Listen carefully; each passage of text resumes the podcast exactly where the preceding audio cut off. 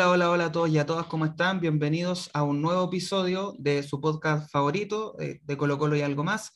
Estamos en una nueva edición, en un nuevo capítulo, para comentar lo que ha sido esta semana bastante movida para Colo Colo, no solo en lo deportivo, sino también a nivel dirigencial.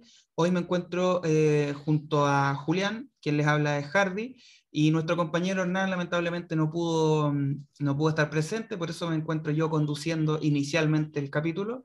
Eh, como habitualmente lo hace él. No creo que lo haga tan bien como él lo hace, pero bueno, eh, que vayan mis saludos para él. Lamentablemente por razones laborales no alcanzó a, a, llegar a, este, a grabar este capítulo, así que le enviamos un fuerte saludo y mucho ánimo, al igual como para toda la gente que nos escucha, que seguramente también está viéndose muy agobiada por lo que ha sido este estrés ya del eh, laboral o universitario, qué sé yo. Así que un abrazo para todos y todas quienes nos escuchan y están en esa situación. Y bueno, sin más preámbulos, vamos a ir al grano. Vamos a comentar en este capítulo lo que fue el partido de ayer frente a River Plate, partido en el que, en el que perdimos 2 eh, a 1, pero yo creo que Colo Colo hizo una muy buena presentación. Ya vamos a ir desglosando eso. Y por cierto, también que nos vamos a referir eh, a lo que fue la elección del nuevo directorio de Blanco y Negro, que lamentablemente desplazó de sus puestos a, a Edmundo Valladares y Jason Marchand, lo que fue un balde de agua fría, yo creo, para la mayoría de los colocolinos y colocolinas, quienes pensábamos que ellos debían seguir en la, en la presidencia y vicepresidencia. Así que bueno, vamos a ir comentando. Y Julián, te saludo, ¿cómo estáis? ¿Cómo viviste el partido de ayer? Eh, para que ya vamos entrando de lleno en eso. Hola, hola a todos. Y aquí también me sumo a las palabras para Hernán. Aguante ahí que está un poco cansadito y no pudo estar, pero pronto va a estar con nosotros. Y sí, un, partido en el que es raro porque deja buenas sensaciones y malas a la vez, pero tampoco tan negativa. Yo creo que las conclusiones que se pueden sacar son positivas si, si, hacemos un análisis con calma. Yo lo dije y lo mantengo, creo que Colo Colo puede competir. Lo demuestra ayer ante un rival demasiado duro, uno de los mejores en el continente, como lo es River Plate ante grandes jugadores y ante uno de los mejores técnicos que tiene también nuestro fútbol en latinoamericano, como Marcelo Gallardo, y se pueden sacar conclusiones positivas. Varios jugadores estuvieron a la altura e incluso superaron las expectativas. No puedo decir Falcón, que se llevó todos los aplausos con Gabriel Suazo, y sin duda que, que Colo Colo compite, Colo Colo se mostró y faltó un poquito, obviamente el resultado no se nos da, nos faltó un poquito, quizá un poquito más de orden, de mantener la intensidad y de y de jerarquía también, pero deja buena sensación en el partido para lo que viene. La clasificación sigue siendo posible, obviamente, y hay, hay que seguir aquí con el equipo. Sí, yo estoy de acuerdo contigo, Julián. Creo que fue un partido. Eh, a ver, eh, desde fuera, digamos, no siendo hincha de Colo Colo, yo creo que alguien que ve el partido para disfrutar buen fútbol lo hizo, porque fue un partido muy intenso, un partido de copa. Eh, yo creo que es una de esas definiciones de los partidos coperos, con un ambiente increíble en el Estadio Monumental. Bueno, tú estuviste, Julián, así que ahí también nos puede ir dando la, la, opinión de, de, lo que sentiste desde la, desde la ruca. Eh, y bueno, eso, como, como, siempre se dice, los partidos de copa generan algo especial en, en el hincha colocolino, ¿cierto?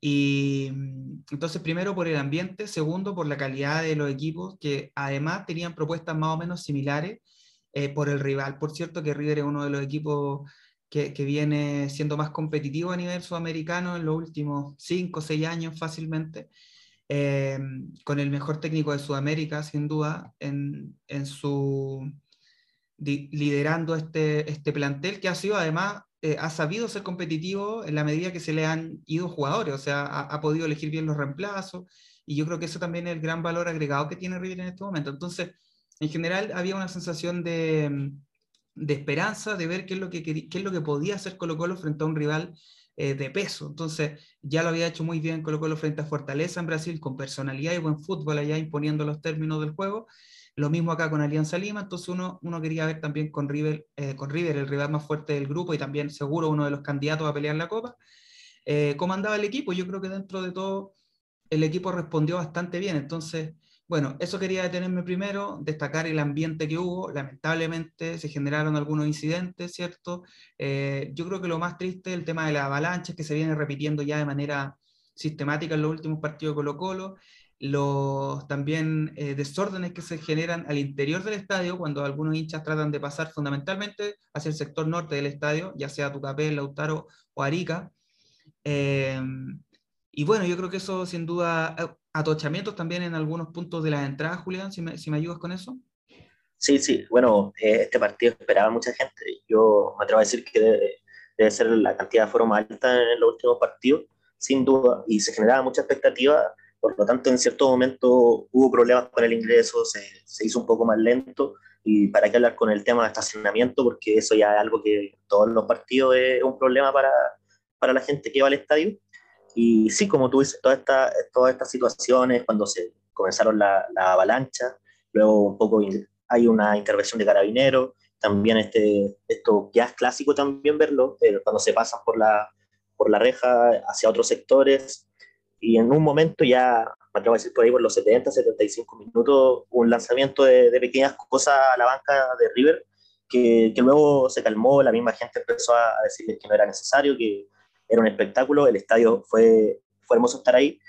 Eh, hace tiempo que no, no se notaba esta, esta ansiedad tan fuerte el hincha Colo Colo, porque nos enfrentábamos ante un rival duro y con mucha expectativa de lo que podíamos hacer. Sí, Entonces, yo notaba esa ansiedad en la gente, se notaba que todos queríamos estar luego ahí, que todos queríamos estar antes del pitazo inicial, y se dieron algunos incidentes lamentables que por suerte no, no fueron tan graves ni, ni, pasaron a mayores, pero con los que hay que tener ojo porque sabemos que Conmebol es un poco más estricta y nos puede perjudicar en un futuro. Sí, y, y, además porque el hincha merece un buen acceso al estadio, una buena experiencia de estadio, algo que en el podcast hemos venido sosteniendo repetidamente, reiteradamente. Nosotros habitualmente vamos al estadio, entonces estamos conscientes de que, sobre todo en el sector norte, hay eh, situaciones muy desagradables que se dan y, estoy hablando en este caso desde la organización, no necesariamente de, del comportamiento de los hinchas, que por cierto ayer no se puede obviar que en algunos sectores del estadio estuvo muy mal el comportamiento de la gente que, mm, que propuso entrar eh,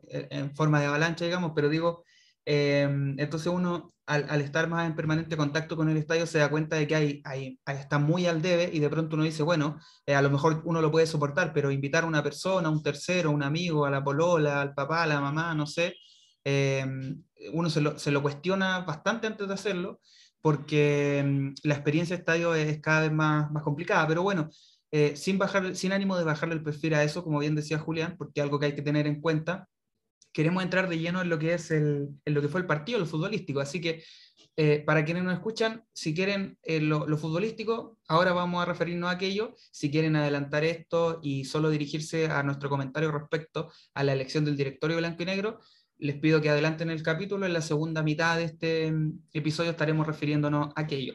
Eh, Julián, mira, yo creo que de partida hay consenso en torno a que Colo Colo compitió, que Colo Colo eh, jugó eh, a lo Colo Colo, digamos, como viene jugando habitualmente eh, en, en, en, los distintos escenarios en los que se presenta, digamos, o sea, como lo hizo en Brasil, como lo hizo con Alianza acá, como lo trató de hacer el segundo tiempo con Católica en San Carlos y como lo hace ya de un tiempo a esta parte. Y yo creo, Julián, que, que y por eso te decía que eh, este es un partido de copa, porque refleja eh, que cuando tú te enfrentas a un equipo de mayor jerarquía como River Plate, que vale, no sé, 10 veces lo que vale Colo Colo, eh, o por ahí un poquito menos, hay cosas que no se pueden, hay errores que no se pueden cometer y que no, a veces no puedes perdonar eh, y si además tú perdonas y cometes errores, entonces ya se te complica mucho el panorama y ayer lamentablemente creo que eso pasó. También yo quiero recalcar que hay que considerar, por cierto, y esto no es una justificación, pero me parece que es una realidad, un, un hecho de la causa, que el muñeco Gallardo mira a la banca y tiene dos o tres jugadores de jerarquía que le pueden cambiar el partido y nosotros tenemos buenas alternativas, pero hay una diferencia en eso también. Entonces, eh, para preguntarte cómo lo viste tú, Julián, yo creo que en general, eh, y si vamos haciendo quizás en esta vez, a diferencia de otros capítulos, un, un, uno a uno, podemos ir también sacando algunas conclusiones, no sé si te parece, pero antes de eso, sí, decir sí. Que, que, creo que Colo Colo hasta el minuto 70, 80 compitió bien, y yo sí creo que se le notó el cansancio de ahí en adelante. Creo que se cansó Costa, se cansó Gil, eh, Opaso subió mucho menos, eh, Suazo estaba muy contenido porque el muñeco Gallardo tapó esa banda después no sé, pero de todas maneras creo que igual eh, fue injusto el resultado. O sea, me parece que si, si, el, si el partido terminaba en empate, no, no pasaba nada y era beneficioso para ambos y, y, era coherente con lo que había sucedido, pero bueno, el fútbol no es de merecimiento. Exacto, el partido está para cualquiera. Y como tú mismo lo reflejas, los errores se pagan caro, más aún si tú perdonas. Y, y eso nos pasó lamentablemente. Yo lo, quiero tomar en general el punto, los jugadores que están en la banca, nuestras alternativas, sean jóvenes o no sean jóvenes, los que estén en la banca, tienen que sumar minutos para poder ingresar a estos partidos con, con una regularidad que nos pueda hacer también un poco criticarlo o juzgarlo o hacer un análisis correcto.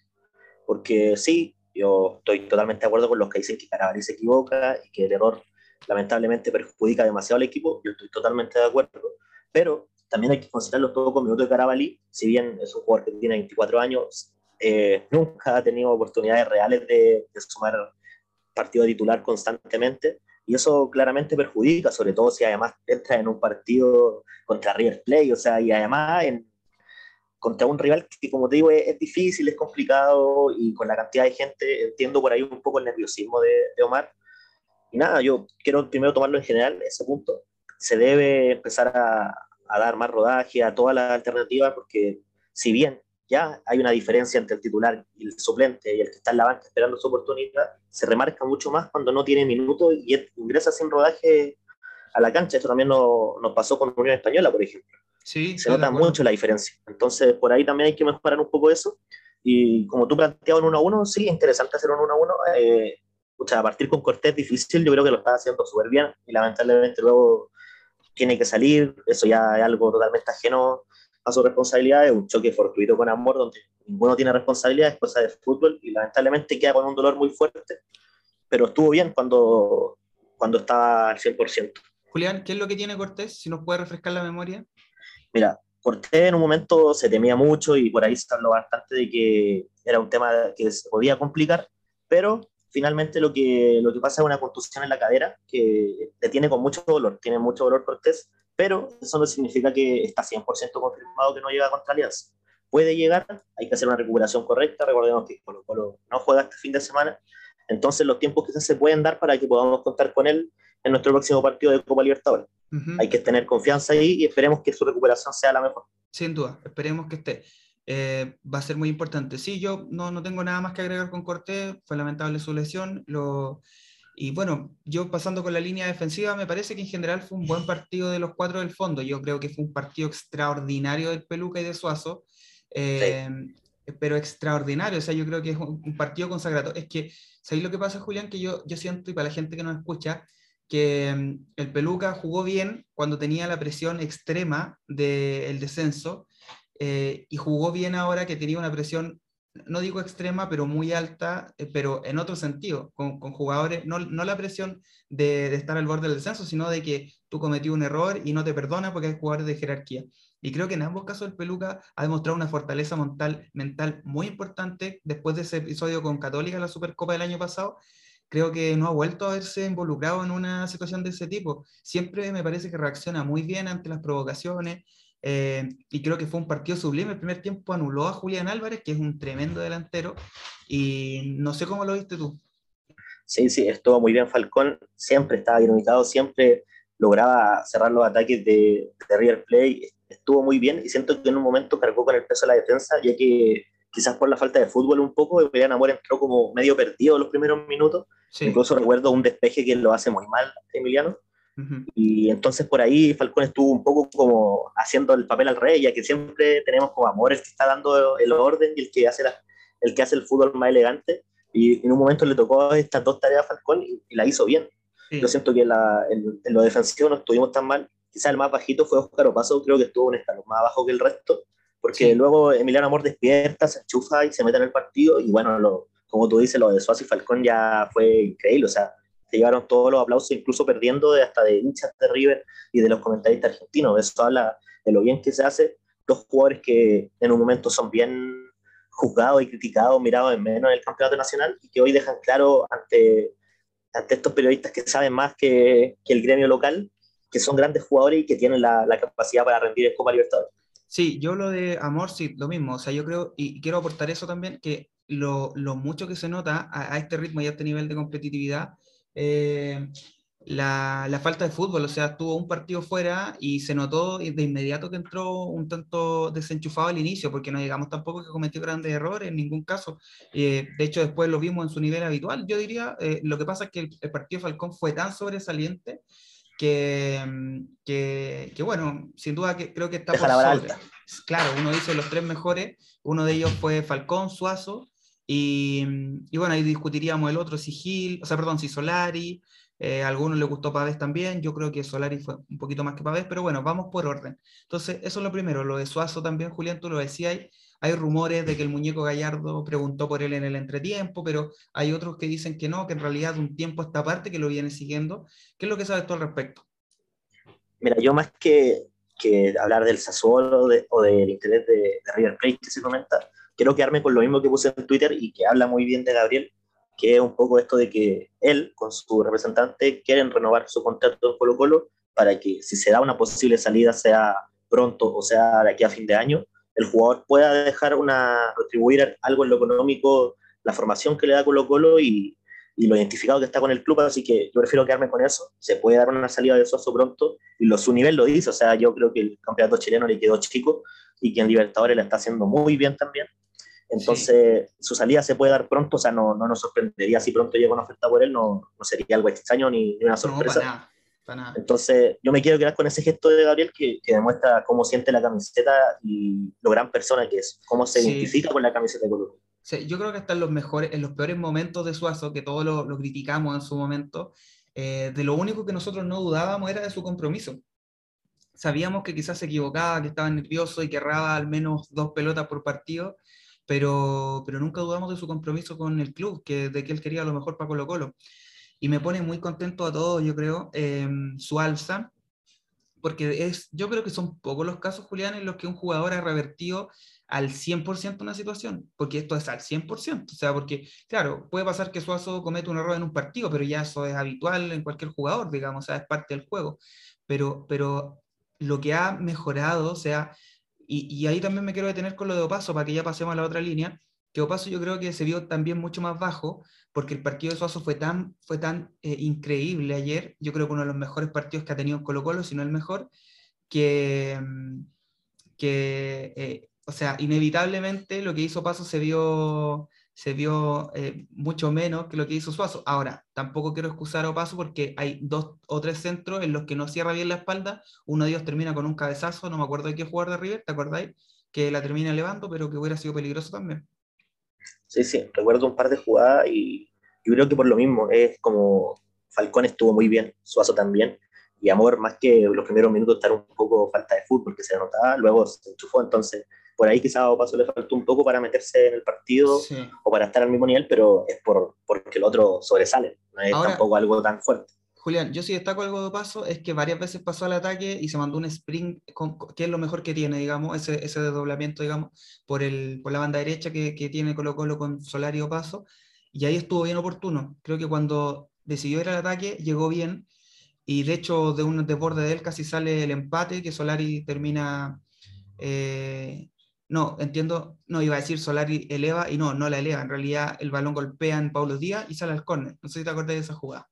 Sí, sí. sí. Eh, luego llega Armani, si no me equivoco, y la, la banda al córner. Sí. Yo estuve viendo etapas, ya que dejo el dato por ahí, en Star Plus se puede ver la repetición del partido, para los que ya, estuvieron en el estadio o se lo perdieron. Hay unos días en que el partido sigue ahí, así que se puede ver completa la transmisión. Y estuve mirando algunos minutitos ahí, y sí, yo creo que lo mejor que pudo dejar Opaso, y más lo que se vio en el estadio, es cuando se entiende con Solari y pasan mm. y hacen esta sobrecarga por la banda derecha, que termina muy bien y que se puede trabajar mejor, eso está claro, pero cuando lo hacen le sale muy bien. ¿Alguna responsabilidad en el gol de Barco? ¿Tú crees que lo, lo, podía haber apretado un poco más antes de patear o, o, definitivamente nadie se esperaba que pudiera sacar un disparo de ese tipo? Eh, sin duda es un gol de otro partido, pero también siento que un Colo Colo un poco se relaja y está por ahí también, nadie se esperaba el remate y por ahí pecamos de, de inocentes y eso no puede pasar, pues como conversábamos en esta sí. Libertadores hay que tener jerarquía, hay que estar atento, o sea, te descuida una vez y te hacen un gol y ya se te fue el partido, luego te ponen nervioso, se te acaban un minuto. Entonces, quizás por ahí faltó un poco apretar más o, o cerrar mejor. porque siento que cuando Julián ya va atacando y luego le da el pase a Barco, era como lógico que Barco se estaba ubicando para golpear, incluso se, se coloca como en posición de remate desde antes que le llegue el balón, y por ahí quizás faltó un poco que lo apretaran, pero bueno, no, no se pudo y siento que... Son esas cositas que te marcan, que te marcan un poco. Claro, y mm. nada, si tiene un jugador con esa calidad de remate es complicado igual. No, claro, sin duda, no, sí, aquí no, no, no, restamos mérito a Barco, pero digo, claro, uno, lo digo porque mi papá ayer me decía, que también andaba en el estadio, un saludo para él, me decía, eh, Opaso no salió a apretarlo, le dio mucho espacio. Y claro, yo me fijaba, pero bueno, en fin, eh, era un, comentario. De todas maneras, un correcto funcionamiento de la línea defensiva, Opaso no brilló, pero tampoco creo que haya sido un mal partido. Y, y creo que, que, jugó mucho mejor que lo que jugó con Católica, que sin duda fue, eh, o sea, yo creo que el partido de Católica, lo dijimos, estuvo muy marcado por el error que cometió Paso a los 10 minutos. Y ahora creo que se sacudió bien de ese, ese remesón que debe haber sido lo psicológico para él. Eh, y, y, creo que estuvo a la altura dentro de todo. Ahora, eh, pasando al medio campo, Fuentes, Pavé y Gil, quiero decir que, en mi opinión, y espero que no se moleste la gente que mm, los corraleros lovers, lo digo con respeto porque nosotros acá también hemos alabado mucho la pega de Fuentes, un jugador muy táctico para el equipo, o sea, no le quiero restar mérito, pero, pero me pasó algo ayer y que creo que este partido desnudó las limitaciones que tiene Fuentes, que es un gran jugador, muy servicial para el equipo, quiero dejarlo en claro, por eso digo que ojalá no se moleste la gente que es más fanática de él, eh, pero, pero lo vi lento en la decisión, lo vi a destiempo marcando a veces, llegando tarde a ciertos, a ciertos eh, coberturas, y, creo que en partidos así, con jugadores de tan buen pie como los que tiene River en el medio, se nota demasiado. No estoy diciendo que Fuente no esté a la altura, simplemente que creo que este partido desnudó sus limitaciones, o sea, y, y está bien porque es un regalo de jerarquía, pero, pero me, me, queda esa sensación un poquito amarga con él. Sí, sí, yo siento que, que donde quedamos al debe fue ahí, en el mediocampo, que por lo general funciona bien, Fuentes con Pavés sobre todo se entienden a la perfección y nos faltó un poquito, siento que no, no estuvieron tan conectados, como tú dices, Fuentes no estuvo a lo que siempre juega. Y por ahí quería hacer un comentario un poco porque yo ayer fui defensor y peleé bastante por defender a Leonardo Gil, no creo que haya hecho un mal partido, aunque muchos lo criticaban y se enfocaban en, en darle al Colorado, yo siento que no estuvo mal, pero sí en, en general, si toma a, a Fuentes, Pavé y Gil, no, no estuvieron en su mejor versión y por ahí quizás nos faltó un poquito para, para seguir compitiendo contra River. Si incluso tomas el, el orden, Pavés fue el más preciso, luego lo sigue Gil y Fuentes estuvo, fue el más impreciso. O sea, mm. no, no tengo la, el porcentaje exacto, creo que Pavés andaba por el 86%, Gil en el 75% y César por un 60 y tanto. Entonces, fueron como ambos, ahí les faltó esa, esa unión, ese entendimiento que tienen, pero yo quería destacar lo de Gil, para mí no estuvo mal, creo que estuvo bien. Muchos dicen que su faceta ofensiva no fue la mejor, es que no generó mucho fútbol, pero yo, la misma pregunta que le hice a todos, esa era su única función ayer contra un mediocampo de River que era increíble, con Enzo Fernández, Enzo Pérez, Nico de la Cruz.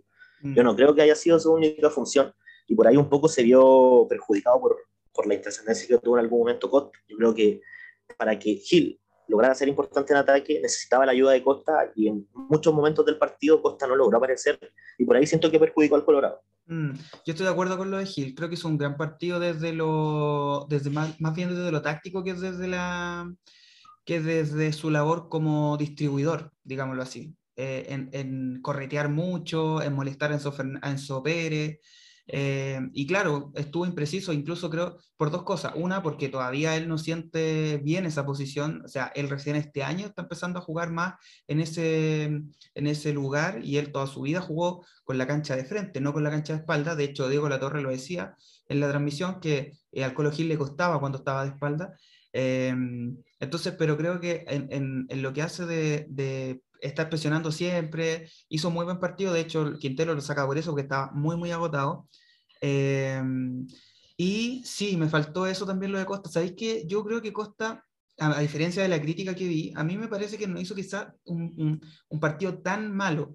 Sí siento que obviamente perdió algunas pelotas que pudieron haber terminado en gol para River, pero me pasa que siento que eso ya lamentablemente es parte de lo normal en Costa, o sea, de que pierda varias pelotas por partido. Ahora, sí creo que eh, está al debe, o sea, eh, de verdad siento que no es el peor partido que le he visto, como sí leí mucho, muchas críticas, y me parece bien, porque quizá a lo mejor yo puntualicé en otro jugador más que en él, en el análisis, pero digo, y por eso a lo mejor ignorar ciertas cosas, pero, mm, pero de todas maneras Colo Colo, si ayer estuvo muy débil en algo, fue en la generación de juego, y eso sin duda sí que tiene que ver más con Costa que con Gil, porque en, esas, en ese ámbito Costa tiene muchas más aptitudes que Gil en la distribución. Sí, completamente de acuerdo. Y bueno, si no hay más que agregar, pasamos con los, atacantes, con, con, nuestra delantera. Sí, sí, sí. Bueno, primero, Solari yo creo que, estuvo bien. en un momento recibió también bastante comentarios negativos, tampoco lo entendí mucho, al igual que los de Gil. Siento que le faltó precisión, eso sí le podemos reclamar totalmente a Solari, pero estuvo rápido, estuvo ahí ganando varios duelos. En algún momento le faltó tener más precisión, como lo digo, lo recalco, pero más allá de eso yo creo que no se le puede criticar más no, no lo encontré que le faltó en otras en otras actitudes, sino que estuvo bien. Eh, fue un jugador que, que, costó marcar ahí a, a, la defensa de River y lo hizo bien. Yo siento que el más bajito quizás por ahí fue entre Costa y Lucero. Costa porque yo encontré que a ratos, no tampoco creo que fue un desastre de partido ni, ni nada por el estilo, ni tampoco el peor como tú dices que varios estaban comentando. Pero sí estuvo bajo y en algún momento le faltó estar de meterse más en el partido. Yo siento que en los últimos minutos, al menos desde el estadio, se veía como un poco más, más entregado, no con la misma actitud del resto del equipo. Eso, eso exactamente.